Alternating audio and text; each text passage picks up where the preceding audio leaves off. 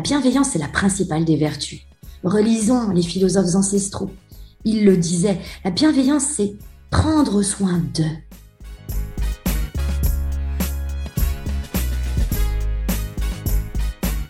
Si tu les fais pas rire ou pleurer, si tu fabriques pas chez eux un espèce d'électrochoc émotionnel, la prise de conscience est beaucoup plus complexe et donc la motivation, elle ne naît pas et donc l'action, elle arrive jamais. Bonjour, je suis Julien Régal-Dupont, fondateur de JRD Expérience, cabinet de conseil en expérience client. Expérience est une discussion sincère et authentique avec des talentueuses personnes. Je vous souhaite une excellente écoute. Bonjour et bienvenue sur ce nouvel épisode euh, d'Expérience. Avant de commencer l'interview d'Emmanuel, je voudrais vous remercier, vous, toi qui écoutes ce podcast toutes les semaines. C'est un projet que j'ai lancé euh, depuis le mois de novembre de l'année dernière.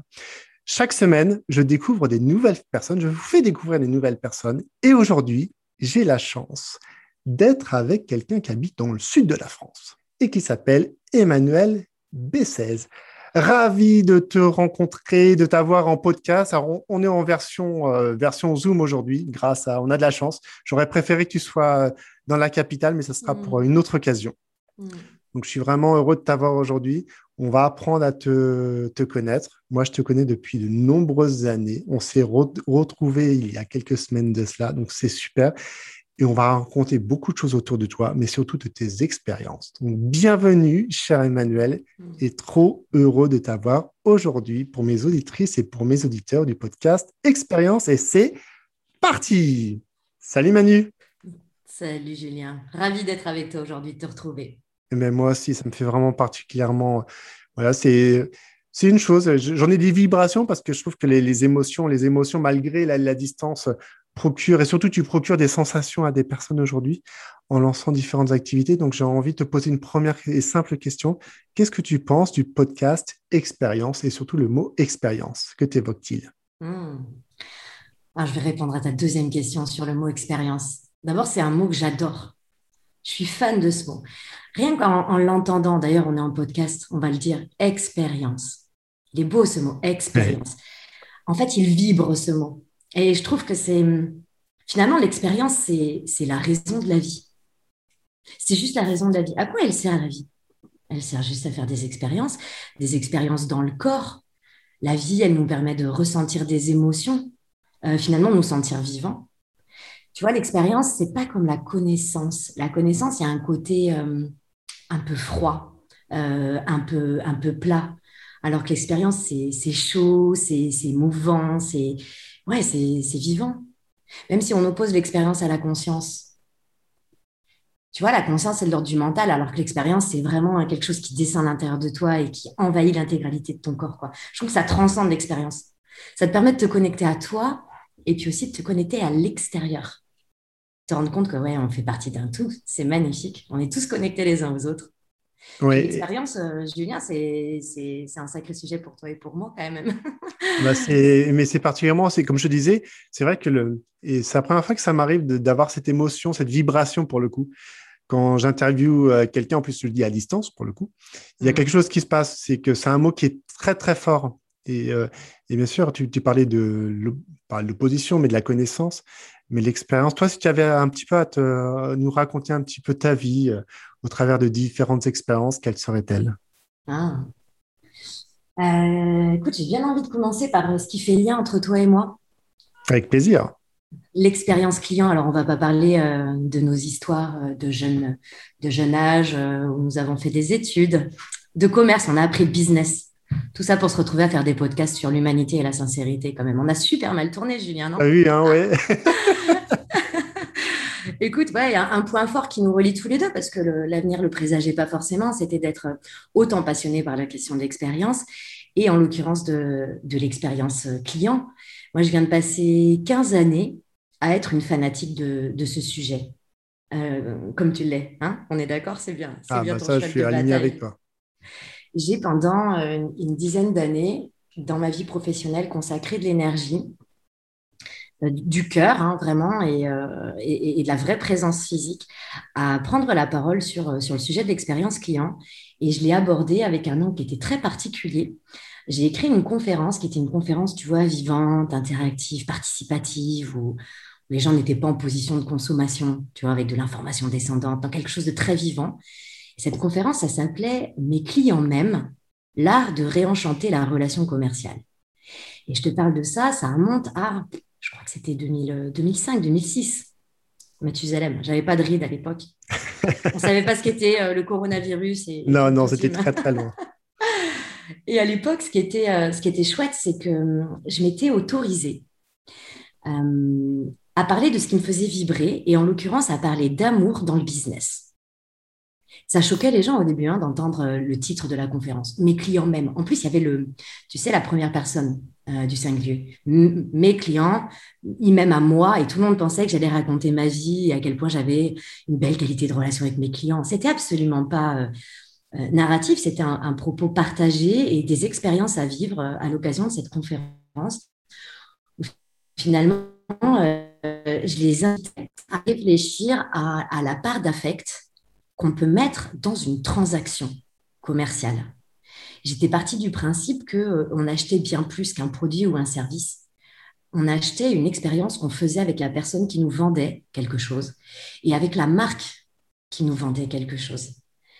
Je parlais de la qualité finalement de l'expérience qu'on fait dans la relation tu vois, moi en tant que vendeur avec l'acheteur, moi en tant que vendeur avec la marque, mais moi aussi en tant qu'acheteur, l'expérience que je vais vivre, la relation, la qualité de la relation que je vais avoir avec la personne qui me fait confiance. Et, jamais, tu sais, toutes ces distinctions entre euh, euh, la vente one shot euh, et, la relation pérenne et durable. C'était un petit peu à l'amorce, tu vois, de, du développement durable, d'économie circulaire, enfin, toutes ces notions qui maintenant font, font partie de notre, notre quotidien. Euh, et, c'est marrant, j'étais vraiment une ayatollah de ce sujet pendant de nombreuses années, à incarner euh, cette nana, la petite blondinette euh, d'une trentaine d'années, qui a juste envie de kiffer sa vie professionnelle, qui a juste envie d'honorer le temps qu'elle passe à travailler comme étant une part de sa vie, des précieuses secondes de ma vie que j'accorde à quelqu'un. Et bah ouais, merde quoi, j'ai pas envie de m'ennuyer j'ai pas envie de me sentir séchée à l'intérieur. J'ai envie de choisir les gens avec lesquels je bosse et j'ai envie euh, de vivre des expériences qui me nourrissent et qui nourrissent l'intégralité de qui je suis, quoi, tu vois. Et puis après, avec les années et, évidemment un travail sur soi, je pense qu'on est nombreux à, se poser des questions existentielles. Finalement, mon attention, je l'ai vu hein, au fur et à mesure des années, c'est décentré de l'enjeu, de la qualité de la relation avec les parties prenantes externes et plus ça allait, plus moi je rentrais finalement à l'intérieur de moi et plus j'apprenais à me connaître, à me respecter, à faire ce qui était bon pour moi, ce qui avait du sens pour moi, ce qui me permettait de me réaliser, tu vois. Plus j'étais dans ce chemin, plus je me disais finalement, la qualité de la relation qui est la plus importante pour moi, c'est celle que je vis dans l'entreprise et non pas à l'extérieur de l'entreprise avec mes parties prenantes externes. Et là, depuis trois ans, euh, bah, la passionnée que je suis a fléché euh, euh, son, tu vois, son viseur. Et, euh, et aujourd'hui, c'est plus l'expérience de la relation commerciale qui m'intéresse, mais l'expérience de la relation professionnelle en interne, l'expérience euh, du collaborateur. Voilà, je suis devenue une, obsédée euh, de la qualité de la vie des gens ouais, lorsqu'ils travaillent. Et c'est parti, c'est parti de quel postulat ce, ce... c'est pas un changement tout compte fait, c'est une continuité dans ta vie. Tu parles de l'expérience client, du côté de l'affect. Et puis, euh, qu'est-ce qui t'a fait virer à partir de l'expérience maintenant? On parle de l'expérience collaborateur, mais vraiment impliqué à 150%, voire même plus. Mm. C'est marrant tu parles de changement ou, de finalement de, mutation. dans la nature, si on regarde bien, tout est transition. On ne passe pas de l'hiver à l'été euh, sans passer par le printemps. Euh, souvent, autour de moi, mes, amis ou mes, mes proches clients, fournisseurs me disent Mais Emmanuel, mais Qu'est-ce que tu fais là On n'arrive plus à suivre. Qu'est-ce que tu fais? Et du coup, ça m'interroge. Je me dis, mais mince, ça veut dire qu'il n'y a pas de lien en fait entre mes différents rebonds professionnels ou mes activités. Et en fait, je, crois que c'est un exercice intéressant en fait à suggérer à quiconque, c'est de prendre de la hauteur et de regarder en fait ce qui nous a animés à une période, animés à une autre, et puis positionner ça un petit peu comme les pièces d'un puzzle ou d'une frise, tu vois. Et quand tu prends de la hauteur, tu te rends compte qu'en fait, il y a une cohérence incroyable Mais elle n'est pas, elle est pas de l'ordre du conscient, tu vois, elle est non consciente. On peut mettre des mots dessus, on peut s'en rendre compte. Et, je pense qu'effectivement, euh, ce que je fais aujourd'hui, c'est simplement, euh, j'ai envie de dire, euh, la maillotique de tout ce qui me faisait complètement vibrer dans ma vie professionnelle. J'ai éloigné ce qui me coûtait en énergie, ou ce sur quoi j'avais pas forcément de talent, ouais, non, je pense que c'est surtout ce qui me prenait de l'énergie, en fait, pour me recentrer sur ouais, enfin, sur ce qui fait sens pour moi et qui me donne du plaisir. C'est ça. M'autoriser à mettre le moteur plaisir euh, à fond, mais aussi le confort pour, euh, pour être dans, dans une zone euh, où je sais que j'ai pas trop. ou, en, gros, ma, ma tendance naturelle à, à, douter, à me remettre en question, à être dans la nuance, où elle va pas m'handicaper, où elle va plus être un moteur. Tu vois? Toujours cette espèce de subtil compromis entre je me, je me mets en risque j'ose, etc. Mais en même temps, je sais que je peux m'appuyer sur des choses, euh, tu vois, euh, que j'ai, que j'ai validées dans le temps. Donc, euh, ouais, aujourd'hui, ce que je fais avec, avec cette, cette cinquième boîte que je crée. Et oui, parce que moi, je t'ai connu aux, prémices quand tu avais lancé Créative, pour le coup, donc une agence, une agence de, communication. Et là, maintenant, on parle de Wunjo. Ouais, c'est ça. Totalement, ce, ce fameux. C'est même pas un virage. Moi, j'aime bien l'histoire que tu fasses, un puzzle et que tu oses prendre de la hauteur et que les personnes osent prendre de la hauteur avec toi et les accompagner en disant maintenant j'en suis à là. Et il y a un lien de toute façon. Tu n'as pas créé ça juste pour créer ça pour une tendance de marché, parce qu'on parle de plus en plus de la, bien sûr, la qualité, la qualité de vie de travail, mais tu as, as, quelque chose en plus qui te différencie euh, des grands acteurs, pour le coup, je trouve. Tu as lancé un épisode, donc c'est vrai que tu pourras parler aussi de, cette fameuse relation de mettre des personnes autour d'une table, parce que mm-hmm. c'était aussi un défi? Mhm. un défi euh, sociétal, un défi d'enjeu aussi financier pour le coup. Qu'est-ce qui, euh, tu parlais tout compte fait, euh, moi j'aime bien ce lien tout compte fait.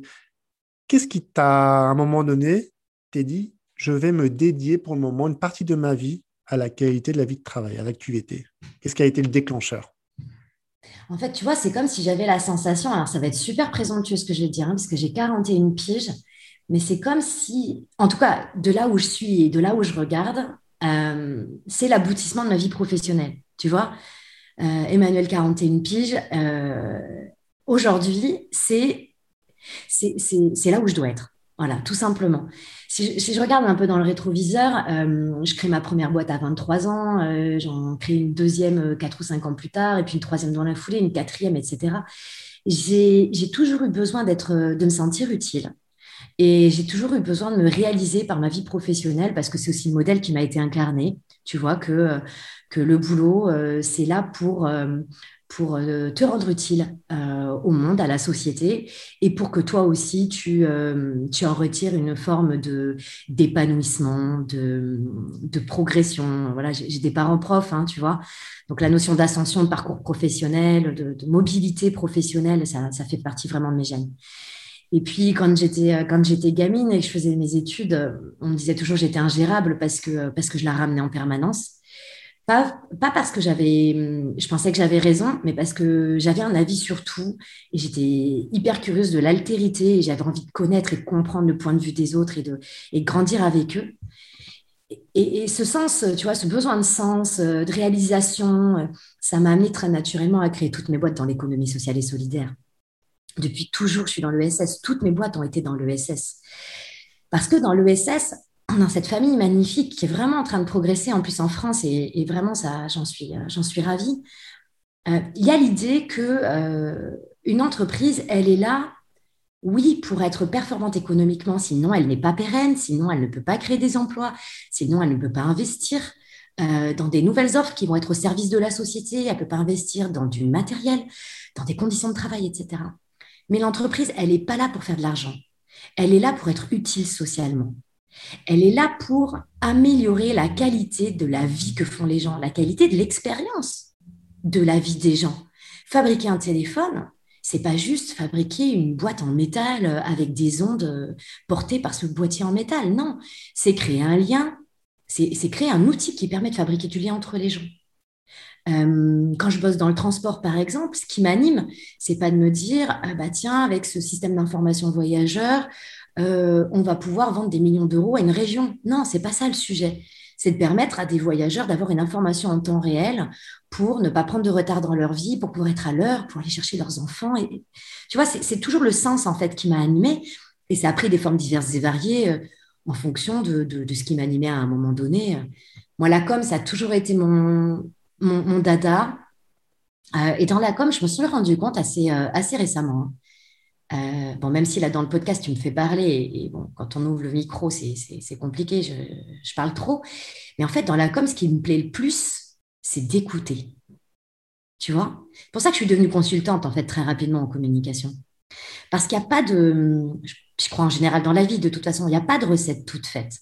Tu ne peux pas recommander à une entreprise la meilleure manière de s'exposer à l'extérieur ou la meilleure manière à un manager de présenter un projet à ses équipes si tu ne sais pas fondamentalement qui est cette entreprise, qui est ce manager et qui sont euh, les destinataires des messages. Tu vois, il y a cette. Euh, j'ai fait des études de psycho à la base, donc je pense que c'est des relents aussi, mais se connaître et se comprendre, clarifier le message qu'on veut faire passer, euh, être sûr qu'on est d'accord sur finalement ce qui nous anime mutuellement. Tu vois et, je pense que c'est pour ça que j'ai créé des boîtes dans, dans le SS. L'entreprise, ça fédère des personnes qui sont toutes animées par un but commun, qui savent très bien qu'individuellement, elles n'arriveront pas à atteindre ce but. Mais par contre, en se mettant tous ensemble, avec des diversités, avec des complémentarités, ben, on va être super fort et on va y arriver. Et aussi parce que je pense que le travail, ça, ça serait vraiment ma deuxième conviction forte, c'est que le travail, c'est le lieu de la réalisation de soi. Voilà, c'est pas le labeur, quoi. On va pas au charbon. Euh, voilà, c'est non. Si, si on, va faire des efforts, c'est parce que ces efforts, en fait, ils nourrissent une autre part de nous. On donne de l'énergie, mais on s'en nourrit aussi, tu vois. Et d'ailleurs, c'est sur ces deux convictions très très fortes que que Wunjo est né, parce que parce que quand j'en ai parlé à l'un de mes clients historiques, une entreprise qui s'appelle Cooperbi, qui est en région toulousaine comme moi, qui est un expert de la transformation digitale. Quand j'en ai parlé à, Jean et Esli, les créateurs de cette structure, euh, on s'est dit que, vraiment c'était ça qui nous animait et qu'on avait envie euh, qu'on avait envie de changer le monde en fait. On avait envie de changer la façon dont on vit le travail, dont on voit l'entreprise, dont on, dont on œuvre ensemble. Et leur boîte, elle est exemplaire en la matière. C'est un, un, vieux client pour moi. Et, et, du coup, c'est assez génial cette histoire de, de, créer cette boîte ensemble à Wonjo parce que finalement, on, on met côte à côte, alors on a ce terreau commun, euh, voilà, ces valeurs, cette vision des choses, et on met en commun euh, des expertises qui sont super complémentaires, qui sont l'accompagnement dans le digital, tu vois, dans la transfo digitale. Putain d'enjeu du 21e siècle, tu vois. Et un deuxième enjeu euh, qui est celui d'accompagner les hommes dans, dans ce monde, voilà, VUCA, on l'appelle comme on veut, mais en tout cas dans lequel l'homme, il est paumé, quoi.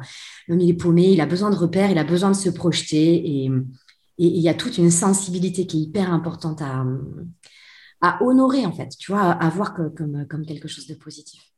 Donc, ça, c'est intéressant. Je veux dire, pardon de te couper, il y a quelque chose vraiment qui, qui, a un, qui a un lien important aujourd'hui. Euh, comme tu l'as dit en introduction, on est toujours, on est toujours confiné. En plus, euh, vraiment de plus en plus. Donc, on commence à avoir peut-être le bout d'un tunnel dans, dans, pas longtemps, j'espère, qu'on soit rapidement vacciné.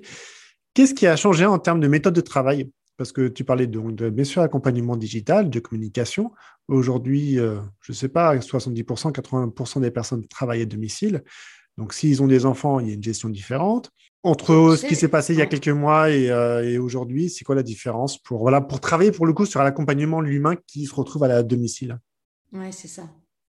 je peux te faire des réponses euh, type RH sur le télétravail. non, non, on va, on va, parler vraiment on va vraiment parler pour le coup, vraiment, quel serait vraiment le message de Wunjo par rapport à ça?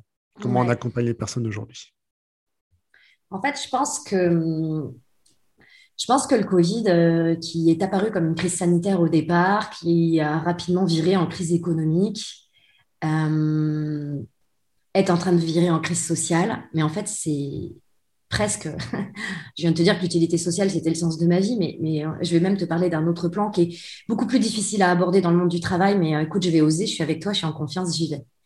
Je pense qu'on est en train de vivre une crise spirituelle. Et en fait, pour répondre à ta question, j'ai plutôt envie de te parler de ça.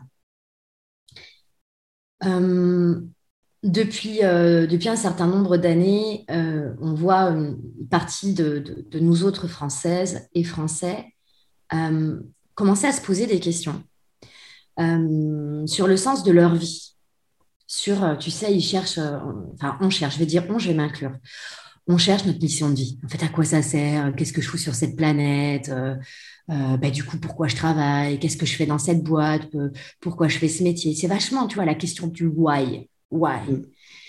Et, et, le confinement a eu euh, des dommages collatéraux, juste gigantesques, mais je vais regarder le côté positif des choses. Je pense que le, nombre de personnes qui se posaient ce, type de questions, en fait, a, a, augmenté. Avec le confinement, qui, par définition, euh, est un repli sur soi. C'est-à-dire qu'on limite ta connexion avec ton environnement, avec ton contexte. Donc, on te garde la dimension très proxémique, hein, l'entourage très, très proche, mais on te coupe euh, du lien social, on te coupe euh, d'une partie de ta possibilité de, vivre une expérience de travail agréable, puisque euh, ben, tu n'as plus les mêmes relations sociales. Tu peux en avoir encore, mais et encore, les, voilà, les témoignages sont assez tristes hein, sur, sur des managers ou des dirigeants qui ont qui n'ont pas su, hein, souvent malgré eux, garder, garder le lien. Bon. Et cette démarche introspective, euh, comme tu peux plus trop regarder à l'extérieur, bah, tu regardes à l'intérieur. Et sous, finalement, sous l'énergie de la contrainte, euh, nombre de personnes ont regardé ce qui se passait à l'intérieur d'eux. Et ont pris de la hauteur sur eux et, sur le sens de leur vie. Et, ce qui va derrière le sens de la vie, c'est le bonheur. Le Graal, le Graal de tout un chacun il y a une seule chose dont on a envie, c'est d'être heureux. Et chez Wunjo, c'est ça qu'on a observé. Ça faisait déjà deux ans qu'on était en bench euh, de, des, solutions du marché, qu'on écoutait les entreprises euh, sur leurs différentes strates, qu'on allait au contact du terrain, qu'on regardait la façon dont les travailleurs se sentent. Et, alors que l'offre était en train de se finaliser, tu vois, en, mars-avril 2020, bah, finalement, on s'est dit, on va attendre un peu parce que là, il y a toutes les lignes qui sont en train de bouger. Et alors, euh, très égoïstement, elle bouge dans notre sens parce que ça nous fabrique du business. Il y a de plus en plus de gens qui vont pas bien. C'est horrible hein, ce que je te dis, mais euh, je suis sincère. C'est le ton de ton podcast, donc je suis, sincère. Et en même temps, c'est super triste parce qu'il y a une accélération du mal-être des travailleurs. Euh, oui, par l'absence du lien social, etc., mais surtout parce qu'en fait, cette quête du bonheur, on se rend compte que c'est un sujet philo super complexe et qu'on ne nous a pas appris à, à faire des distinctions, à dépersonnaliser les choses, tu vois, à, faire ce travail introspectif sans se juger, à accueillir les émotions qu'on a, à essayer de décrypter finalement ce en quoi on croit, ce qui nous paraît bon, pas bon, euh, à arrêter de se dire qu'on est une bonne personne ou une mauvaise personne parce qu'on est tout en même temps. Et chez Wonjo, on a observé que cette, quête du bonheur, plus que jamais, euh, elle était hyper intime. Il n'y a, pas, a pas une recette du bonheur. Ce qui fait toi, Julien, que tu es heureux dans ta vie, c'est une maillotique d'une centaine de déterminants qui te sont propres. Et la mauvaise nouvelle, Julien, c'est que même si tu faisais cet effort de, de cartographier tes déterminants du bien-être, bah, dans 10 minutes, potentiellement, ça a bougé. Alors, une petite part, je te rassure, hein, tu vois. Mais ça, c'est intéressant ce que, ce que tu dis. J'aime beaucoup sur cette cartographie euh, du bonheur. Donc, bien sûr, on est dans une crise sanitaire. Tu parlais de euh, crise économique. Euh, on se retrouve avec euh, des liens sociaux euh, totalement euh, bah, qui ont quasiment disparu. Hein. Moi, ça fait quasiment un an que je n'ai pas, pas fait une embrassade à ma famille mmh. proche, hein, mon premier niveau. Après, il y a, y a, le niveau professionnel. Mais est-ce que c'est pas. Ça arrive, ça arrive, on va dire, au bon moment? Est-ce que ça permettrait un jour, grosso modo, aux personnes, aux entrepreneurs, aux dirigeants, dirigeants d'entreprise, d'oser se mettre à nu face à leurs collaborateurs, de décrypter leurs propres émotions, comme tu parlais, et décrypter les autres émotions pour essayer de trouver un mode opératoire, si on parle de mode opératoire dans les entreprises, pour ramener du bonheur dans les entreprises, parce que mm. quand les, euh, les collaborateurs ils vont revenir, j'espère assez rapidement d'ici la fin de l'année dans les entreprises, tu sais qu'il y en a certaines qui reviennent en 2022, donc il y a des changements, des mutations, bref, ça, devait arriver, c'est arrivé, euh, on aura vécu ça. Il y en a qui ont vécu des guerres, donc encore plus traumatisantes que qu'un virus. Malheureusement, si on a perdu des personnes, ça c'est autre chose. Mais quel pourrait être le, message de Wunjo à mettre en place? C'est au niveau euh, régional, c'est au niveau national, et même c'est au niveau des, entreprises internationales. Mmh. Euh, il n'y a, pas vraiment de niveau et il n'y a pas de niveau de, enfin, de taille d'entreprise ou, de secteur ou, ou, même, tu vois, tu parlais de trauma, euh, guerre versus virus. on, sait que l'être humain, en fait, il a des niveaux de sensibilité qui lui sont propres hein, et euh, avec un background, machin, qui fait que, en fait, on peut même pas présupposer de l'impact psychologique de tout ce qui est en train de se passer aujourd'hui. D'autant plus que, euh, encore une fois, on n'est pas éduqué à accueillir nos émotions et on est encore moins éduqué à les exprimer et on n'est pas éduqué pardon, non plus à accueillir les émotions d'autres. Et ça, c'est un énorme challenge qu'il y a aujourd'hui dans les entreprises parce que les émotions débordent. Et il y a des gens qui ont dit maintenant, stop, quoi. J'arrête de porter un masque, j'arrête de faire la nana qui va super bien, j'arrête de faire le patron qui porte tout le monde, euh, qui a toujours la banane, qu'à la fois, ouais, j'ai le droit d'être vulnérable. Merde, je suis un humain, quoi. Et moi aussi, euh, manager, euh, ben moi aussi, je travaille sur ma, ma table de salon, moi aussi, j'ai mes gamins dans les pattes. En fait, il y a, y a une forme de, comment dire, euh, d'uniformité dans les, dans, dans, les faits, mais en même temps d'inégalité totale dans la façon dont on vit. Par contre, et moi j'adore ce qui se passe là aujourd'hui, c'est qu'il y a, il y a un réveil du pouls émotionnel. Ouais, c'est ça. Je ne crois pas qu'il sera possible demain, quand on va tous se retrouver à nouveau dans nos entreprises physiquement, euh, de continuer à porter les masques qu'on a pu porter Parfois malgré nous, hein, de manière inconsciente, encore une fois, je ne suis pas en train de critiquer, je, on porte tous des masques, c'est OK. Mais il y a des masques qui nous, qui nous vont bien parce qu'ils sont alignés, cohérents avec qui on est. Le masque de maman, qui est d'une certaine manière, le masque de la chef d'entreprise d'une certaine manière, etc. Et il y a des masques euh, qu'on peut plus porter, qu'on peut décemment plus porter. Et ça va faire bizarre à, ceux qui vont résister face euh, à ce nouveau flux-là, tu vois. Après, tu vois, quand je t'entends parler de quel type d'entreprise, machin, on a eu, euh, ouais, je vais appeler ça du courage Julien. L'été dernier, tu vois, quand je réfléchissais à qui on allait s'adresser chez Wonjo, on, a réuni un comité, euh, on est une, vingtaine en fait d'experts à avoir travaillé pendant deux ans sur ce sujet et avoir façonné une offre, voilà, qui est assez originale, etc. Et euh, rapidement, on s'est dit, mais à qui on va offrir tout ça? Parce qu'on a fabriqué, on a fabriqué des pépites, plein de pépites, c'est un collier de pépites Wonjo à, qui, à qui on a envie d'offrir ça? Et puis on a commencé à se dire, bon, euh, euh, voilà, moi personnellement, côté créatif, j'ai vachement d'expérience chez, les grands comptes, dans le transport, dans le bâtiment, dans l'énergie, puis aussi dans les petites boîtes, dans l'ESS et tout. Bon. Mais finalement, est-ce que c'est leur métier qui nous intéresse? Ben, En fait, pas du tout. On s'intéresse à des humains, quel que soit le métier qu'ils font. Tout ce qu'on veut, c'est qu'ils servent une cause noble. Ouais, ça, c'est sûr. Mais des boîtes qui, qui ont une mission noble, en fait, je pense que c'est quasiment toutes les boîtes qui ont une mission noble. Ils ne l'ont pas identifié, c'est tout. Bon, j'ai ouvert la parenthèse, je la referme. Et le critère discriminant qui nous fait choisir nos clients, c'est la beauté de la personne qu'on a en face de nous. Et quand je dis la beauté, tu l'as bien compris, euh, c'est pas la beauté physique. Faire le clin d'œil avec Shakira tout à l'heure. Exactement, en intro. ouais, c'est ça. C'est et, cette beauté, c'est cette beauté, elle est totalement subjective et, on s'accorde le droit nous de dire ouais cette personne pour nous elle est belle ou elle est pas belle. Ça veut dire quoi? Euh, On s'adresse qu'à des entreprises humanistes. Une entreprise humaniste, c'est une entreprise qui a placé au cœur de son système de valeurs la bienveillance. C'est-à-dire qu'à la limite, elle n'en a aucune autre. Et la bienveillance, non, c'est pas un mot tarte à la crème. La bienveillance, c'est la principale des vertus. Relisons les philosophes ancestraux il le disait, la bienveillance, c'est prendre soin d'eux. Si je prends soin de moi, et si je prends soin de toi, et si je prends soin de notre collectif, le petit, l'équipe, un peu plus large, les projets transversaux, carrément plus large, mon service, ou encore plus large, mon entreprise, et puis mon boss tout là-haut, mon PDG. Si on prend tous soin de nous-mêmes, de l'autre et de ses collectifs, alors bah, tu sais quoi, la QVT, elle n'a même pas besoin d'exister. Cet acronyme super moche en plus. En plus, ouais. Il, ne servirait plus à rien si on était tous profondément bienveillants, c'est-à-dire pour moi humanistes. Tu vois? Moi, je serais vraiment curieux de savoir ce qui va vraiment se passer en Wunjo ou d'autres entreprises, bien sûr, qui continuent dans, dans cet accompagnement de faire sortir les choses des personnes. Quand elles vont revenir est-ce qu'il y a un message, euh, ça peut être un message euh, individualisé, pas personnalisé, mais que vont devoir faire, s'ils l'ont pas encore fait, on va dire, ces entrepreneurs, s'ils n'ont pas accompagné les personnes, parce qu'ils sont aussi peut-être rejoints un peu fatigués, euh, mais ils n'osent pas le dire. Le message, c'est délivrez-vous, délivrez-vous un petit peu de, votre fardeau dans le passé et proposer une vraie solution, des vrais messages, une vraie façon d'être, d'accompagner l'ensemble de vos collaborateurs parce que vous êtes une entreprise à mission. On parlait du.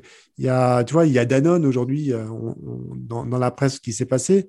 Mm. Une personne qui peut-être a été créée sur certaines thématiques, mais a essayé d'accompagner. Donc, est-ce que demain, c'est les entreprises à mission? Ça serait quoi un petit peu les, messages que, qu'on pourrait continuer de, délivrer aujourd'hui et surtout demain?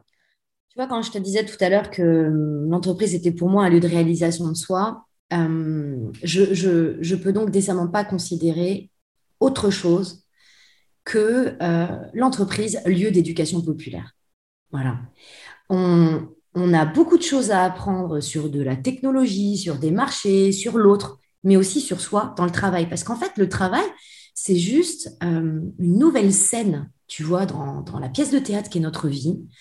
Euh, c'est une scène sur laquelle on revient régulièrement, sur laquelle on passe du temps, et des scènes sur laquelle on, vient aussi à notre propre rencontre.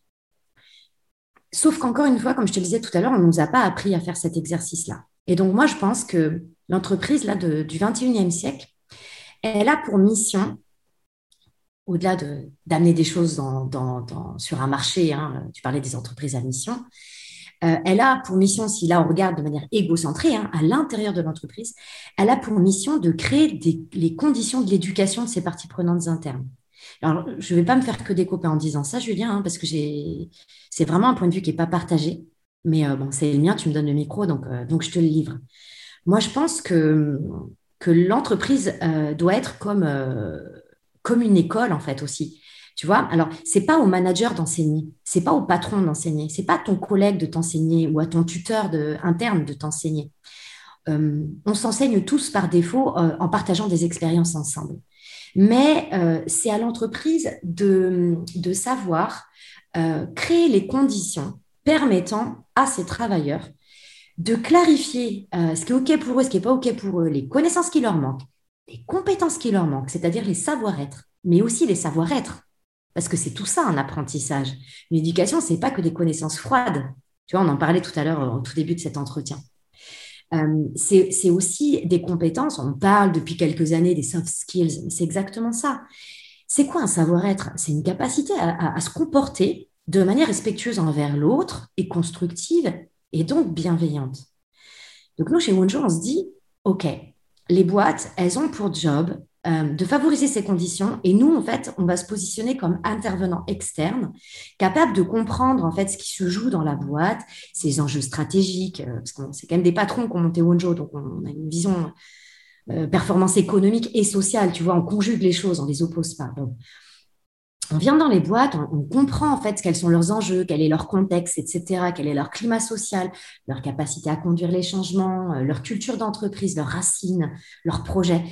Et, on fabrique des formats, euh, enfin, on a fabriqué des formats originaux, inédits, qui permettent de porter de l'information, de la sensibilisation dans, les entreprises auprès des équipes et de formation, parce qu'en fait, former euh, ou être informé, voilà, bon, on joue un peu sur les mots. Et l'idée pour nous, quand on intervient comme ça dans les entreprises, c'est de motiver les gens à, prendre le temps de prendre de la hauteur sur eux et prendre le temps de prendre de la hauteur sur ce qui se passe, selon eux, avec leur propre filtre de perception, etc. Parce que, euh, Julien, ce que, la communicante peut te dire, c'est qu'on ne génère jamais un changement chez un être humain sans qu'il en ait envie. Euh, moi, je me suis battue avec mon mari pendant dix ans pour qu'il arrête de mettre ses chaussettes sur le panier de linge sale. J'ai essayé toutes les techniques. Ça n'a marché que le jour où lui-même a eu l'envie d'arrêter de le faire. OK? Bon, c'est caricatural, c'est pas tout à fait. Non, non, mais ça peut, être, ça peut être ce qui se passe dans certaines entreprises. Mais, bien sûr, euh, tu changeras jamais rien chez toi si tu n'en as pas envie. Et donc, nous, on s'est dit, parce qu'on se positionne comme étant des acteurs de la prévention en santé-travail, on s'est dit, si on veut que les gens se fassent pas mal, euh, ou qu'ils arrêtent de se faire mal, ou qu'ils anticipent ce qui pourrait leur faire du mal, mais si on veut aussi qu'ils identifient ce qui leur fait du bien, euh, qu'ils nourrissent leurs besoins, qu'ils continuent de conforter, tu vois, de protéger. Euh, ça, c'est la dimension salutogène, tu vois, dans, la santé au travail, versus pathogène. On vit plein de choses positives et plein de choses négatives. Mais si on veut que les gens prennent le temps d'aller regarder ça et du coup aient une forme, si tu veux, de plan d'action individuel, de pilotage de leur propre vie, si on veut qu'ils puissent en devenir acteurs de leur vie, qu'ils prennent leurs responsabilités sur ce qui vient d'eux, ce qui vient de l'autre, se rendre compte que finalement, bah, tout vient de soi, etc. Il faut qu'on leur donne envie de faire cette démarche. Et aujourd'hui, ce qu'on voit sur le monde, dans le monde de la, de la prévention santé-travail, de la promotion de ces idées-là, c'est qu'on a du mal à donner envie aux travailleurs de prendre soin d'eux. Euh, tu vois, on met en place des politiques sécurité. Les indicateurs, ils sont pas bons. On leur dit, il faut que tu mettes ton casque, il faut que tu mettes, il faut que tu sois gentil avec ton collègue, il faut, il faut. Non, c'est pas il faut, c'est j'ai envie, quoi. Oui, j'ai envie. Voilà. Et pour créer l'envie chez, un être humain, bah, il y a un seul moteur. C'est le cœur. Si tu touches pas le cœur des gens, si tu leur parles pas d'eux, si tu leur permets pas de se projeter, si tu les fais pas rire ou pleurer, si tu fabriques pas chez eux un espèce d'électrochoc émotionnel, la prise de conscience est beaucoup plus complexe et donc la motivation, elle ne naît pas et donc l'action, elle arrive jamais. Voilà. Donc nous, on s'est dit chez Wonjo, bah, on est des putains de sensibles. Enfin, moi, je suis une hypersensible. Je travaille avec mon cœur depuis toujours et ça ne va pas changer demain. Mon associé, il est pareil. Dans notre équipe, on n'a que des gens qui sont sensibles, qui sont, euh, voilà, qui ont le moins de masques possible quand ils interviennent. Eh ben, nous, on dit, euh, confiez-nous vos équipes et on va les considérer individuellement et collectivement. On va faire les deux. Ça, j'y reviendrai si tu veux m'interroger là-dessus. Et on va utiliser le, numérique, le digital pour rationaliser en fait l'investissement, mais on va aussi utiliser l'émotion, la sensibilité et l'art pour vous parler, pour euh, générer chez vous ces, euh, ces mouvements et ces, et ces, vibrations qui vous donneront envie de prendre soin de vous et de prendre soin de l'autre. Et ça, c'est intéressant. C'est intéressant de comment vous alliez par rapport au digital pour le coup la sphère émotionnelle. Euh, ça prend plein de formes. Tu vois, notre, euh, notre première euh, action, ça a été d'être plutôt dans le don. Ça s'est fait assez naturellement. J'ai mis de la conscience dessus il y a peu de temps. On s'est dit, bah tiens, on a des grands messages à faire passer. C'est des messages de développement perso, Julien, on va être honnête, hein, quand nous arrive dans l'entreprise. Voilà. pour faire passer ces, ces, messages et pour nourrir nos valeurs inclusives, on s'est dit, on ne peut pas simplement intervenir chez nos clients. En gros, tu vois, réserver la beauté de tout ce que mes intervenants ils ont à raconter, le réserver seulement aux gens qui ont la chance d'être salariés d'un patron humaniste, tu vois, voilà.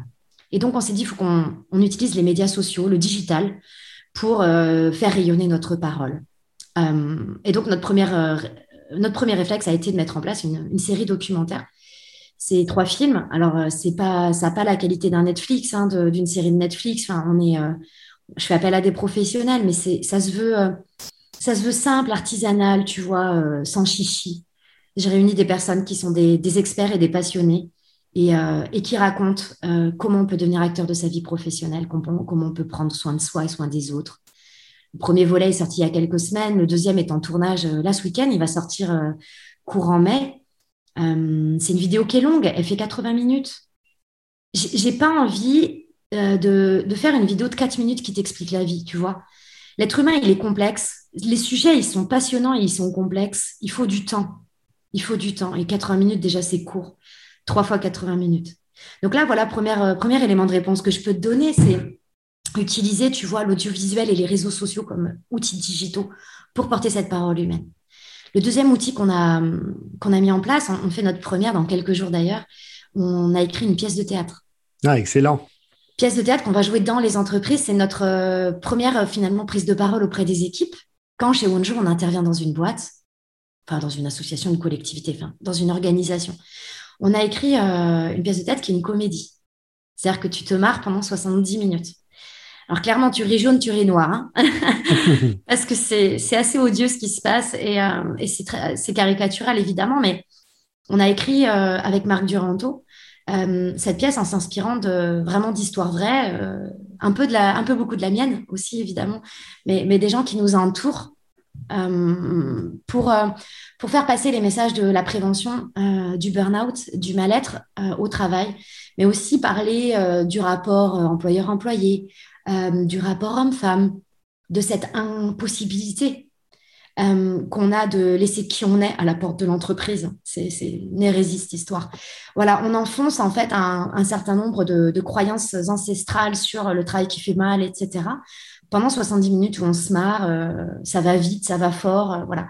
Et à l'issue de, cette pièce de théâtre, on, ouvre le débat, on permet au, public, bien évidemment, bah, de digérer individuellement et collectivement ce qui s'est passé.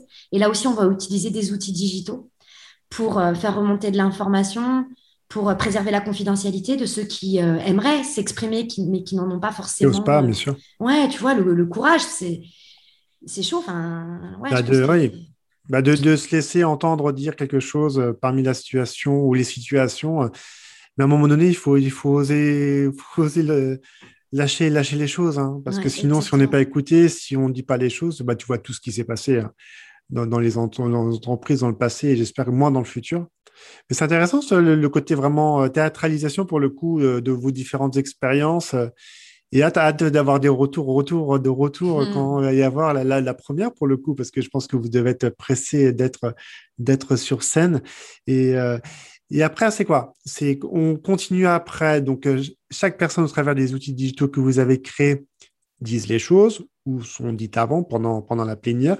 Après, comment on travaille sur ça, Parce que c'est quelque chose de long, de long terme, tout compte fait de l'accompagnement sur le long terme. Oui, ouais, tout à fait, tu as complètement raison. On, cherche à accompagner euh, des, euh, des, changements de posture, d'attitude et de vision du monde. Donc, nécessairement, c'est une démarche qui s'inscrit dans, dans, le long terme on a fabriqué, euh, on a conçu en fait une, démarche qui est, vraiment type démarche qualité. Hein. D'ailleurs, on dit qualité de vie au travail. Euh, donc, on a conçu, cette démarche avec euh, trois volets, avec des différentes étapes, avec évidemment ce caractère innovant, humain, sensible, digital, etc. mais aussi avec du pilotage. Parce qu'encore une fois, voilà, on est des foutus patrons chefs de projet. Hein. Et, quand on met de l'énergie, l'idée, c'est que ça nous fasse franchir une étape ou monter une marche de l'escalier du chemin qu'on s'est soi-même dessiné. Euh, tu vois, dans les outils digitaux qu'on utilise, euh, on anime des, des causeries en, présentiel, c'est des ateliers ludopédagogiques, mais on les propose en webinaire, évidemment, etc. Et en fait, on a fabriqué une application digitale euh, qui permet à, à chaque travailleur de prendre de la hauteur sur qui il est et d'apprendre à se connaître.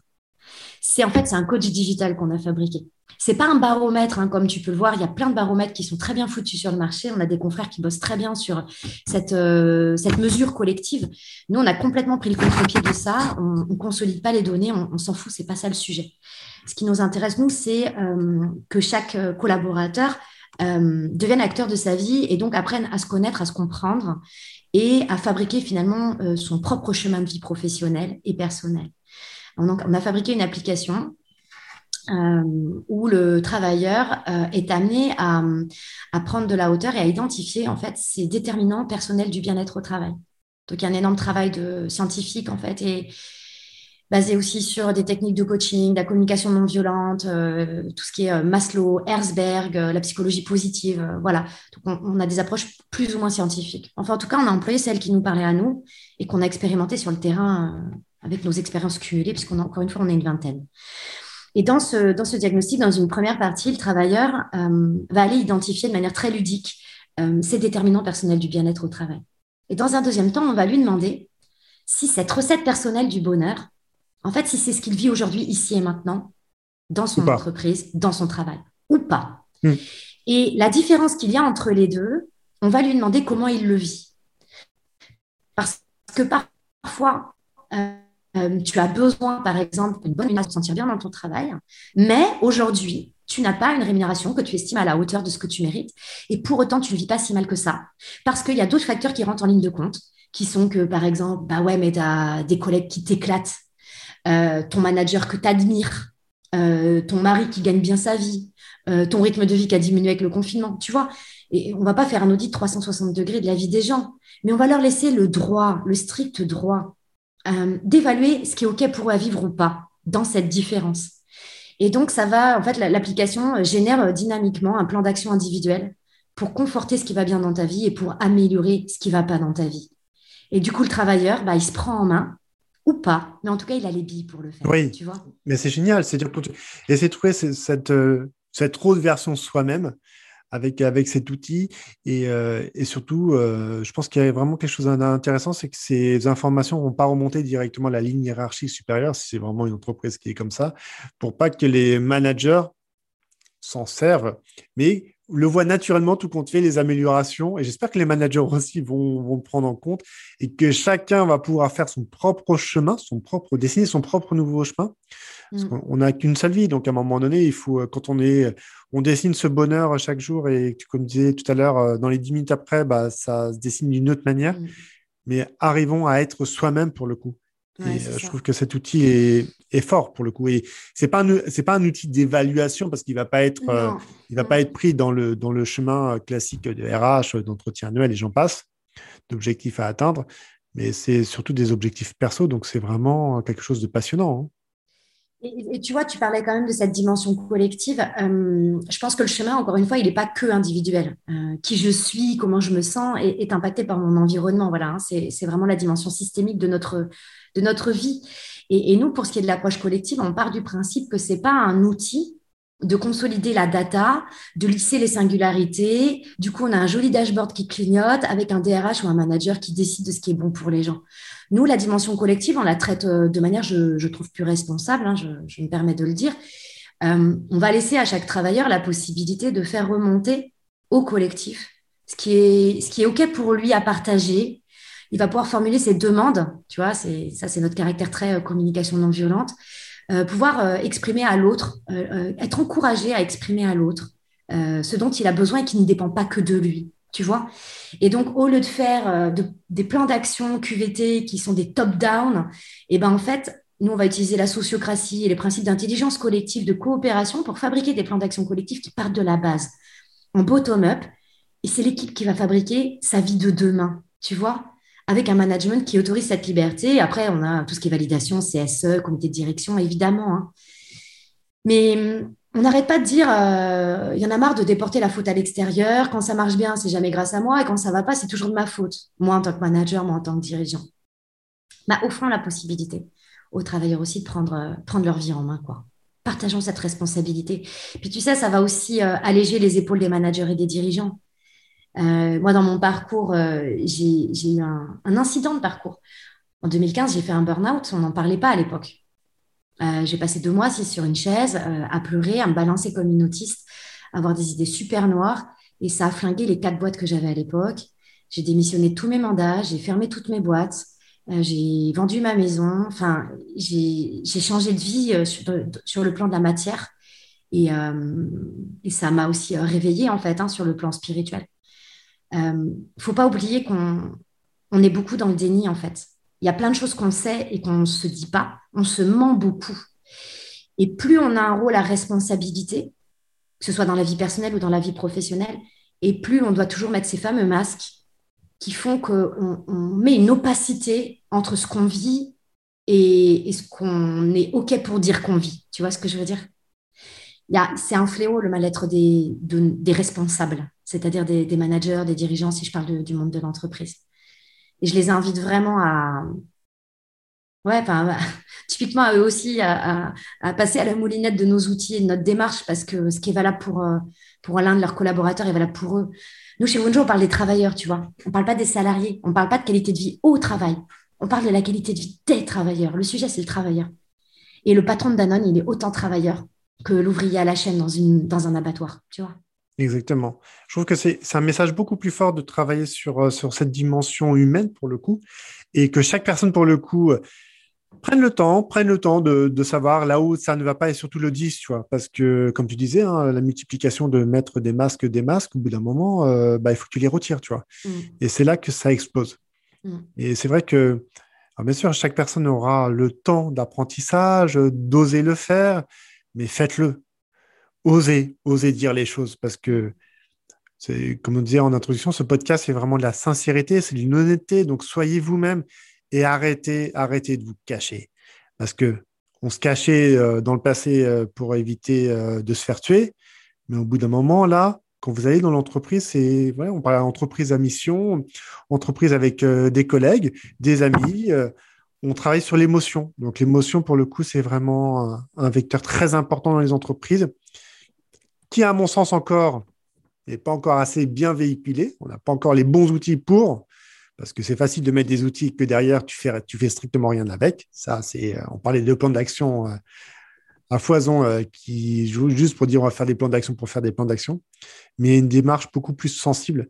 Et merci de t'être, de ouverte par rapport aussi à l'incident, l'incident que tu as eu, tu comptais, qui nous a permis de nous rapprocher, qui a permis de, bah, de, créer quelque chose, tout compte fait, avec, euh, avec ton associé, et puis avec toutes ces belles entreprises que tu vas accompagner.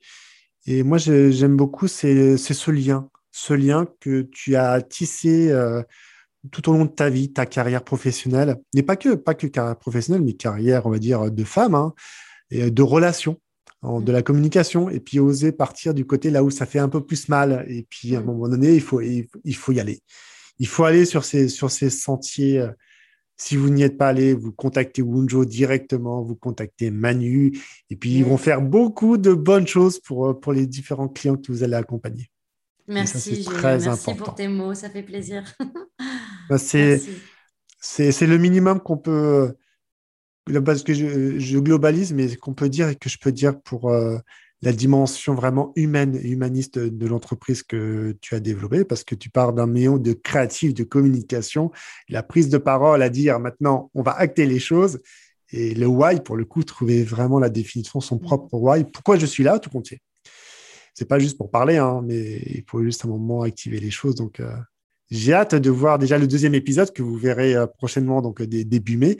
Là, nous sommes le, 7 avril, donc l'épisode sera en ligne dans pas longtemps parce que le, monde avance très rapidement et j'ai hâte de le mettre en ligne cet épisode. Donc, si tu avais un mot, un mot, une phrase de fin pour nos auditrices et nos auditeurs qui ont pris le temps de pouvoir nous écouter et d'apprendre beaucoup de bonnes choses? Ok. Euh, euh, spontanéité. Ce qui, me vient, c'est le mot authenticité. Euh, j'ai adoré faire cet échange avec toi. Je me suis sentie super à l'aise parce que je, je sais que c'est le ton que tu veux donner au podcast, mais en fait, le, ton que tu veux donner, c'est rien d'autre que qui tu es, toi, Julien. Euh, tu as une simplicité, une, une, une, tendresse, une générosité, une... Putain, tu fais du bien vivre, quoi. Et hum, ouais, moi j'ai envie d'encourager quiconque à, être aussi authentique et sincère que toi. C'est c'est ouais, un exemple à suivre, moi je trouve. Et c'est pas pour te brosser dans le sens du poil, je le pense sincèrement. Bon, c'est ça, ça, me touche particulièrement parce que c'est toute cette expérience de vie, c'est ce que j'ai voulu relater avec toi et que je relaterai encore avec des talentueuses personnes parce que c'est qu'on arrive à se délivrer tout compte de certains messages mm. et c'est naturel. Mm. C'est pas scripté, il y a rien. Il n'y a rien. J'ai rien écrit. Il y a marqué euh, Hello euh, derrière moi que tu vois pas dans ce labyrinthe où on parlait en début euh, avant de lancer le, podcast, qui est une belle image que j'ai derrière moi. Mais le labyrinthe de la vie, c'est quand on arrive à trouver son chemin et qu'on arrive à accompagner les personnes et qu'on a envie de le faire sincèrement pour le coup. Je trouve que c'est la plus belle des récompenses. Mm. C'est la plus belle des choses. Et c'est toi, c'est ce que tu fais aussi. Hein. C'est ce que tu fais depuis de nombreuses, de nombreuses années, ce qui nous a ramené à, bah, se retrouver. Hein.